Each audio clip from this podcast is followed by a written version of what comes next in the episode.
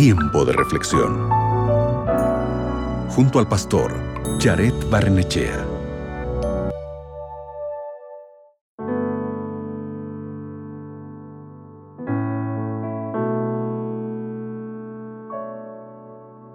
Cuando Jesús estuvo finalizando su ministerio en esta tierra, Él les dijo a sus discípulos que no se separaran después de su partida.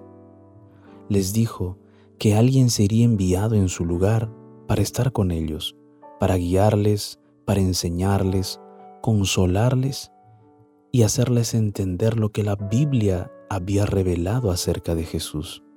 Esa persona prometida por Jesús era el Espíritu Santo. Y quiero compartir contigo el texto que Jesús dijo en la Biblia en el Evangelio de Juan capítulo 16 versículo 7. Jesús dijo, pero les digo que es por ustedes que me voy.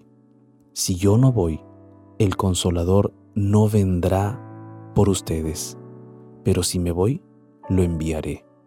Después de que Jesús terminó su obra aquí en la tierra, Él envió al Espíritu Santo para que estuviera con nosotros en su lugar hasta que Él regrese por segunda vez. El Espíritu Santo nos proporciona guía, nos proporciona consuelo y consejo para nuestras vidas. En la Biblia, en el Evangelio de Juan capítulo 14 versículo 26, Jesús describió al Espíritu Santo de la siguiente manera, pero el Consolador, el Espíritu Santo, a quien el Padre enviará en mi nombre, Él os enseñará todas las cosas y os recordará todo lo que os he dicho. Sin duda podemos decir que Dios está presente con nosotros a través del Espíritu Santo y Él está obrando activamente en nuestro mundo y en nuestras vidas. Por eso me gustaría orar contigo, para permitirle al Espíritu de Dios que pueda obrar en nuestro corazón y en nuestra mente. ¿Qué te parece? Allí donde estás, cierra tus ojos, ora conmigo. Padre Santo, muchas gracias por enviarnos al Espíritu Santo. Gracias porque a través de Él podemos nosotros ser tocados por tu poder, transformados también por tu palabra.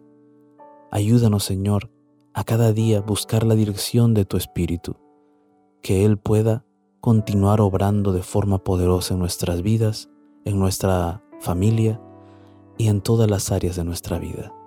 Gracias en el nombre de Jesús. Amén. Recuerda, deja que el Espíritu Santo haga su obra poderosa en tu vida. Acabas de escuchar Tiempo de reflexión con el pastor Jared Barnechea.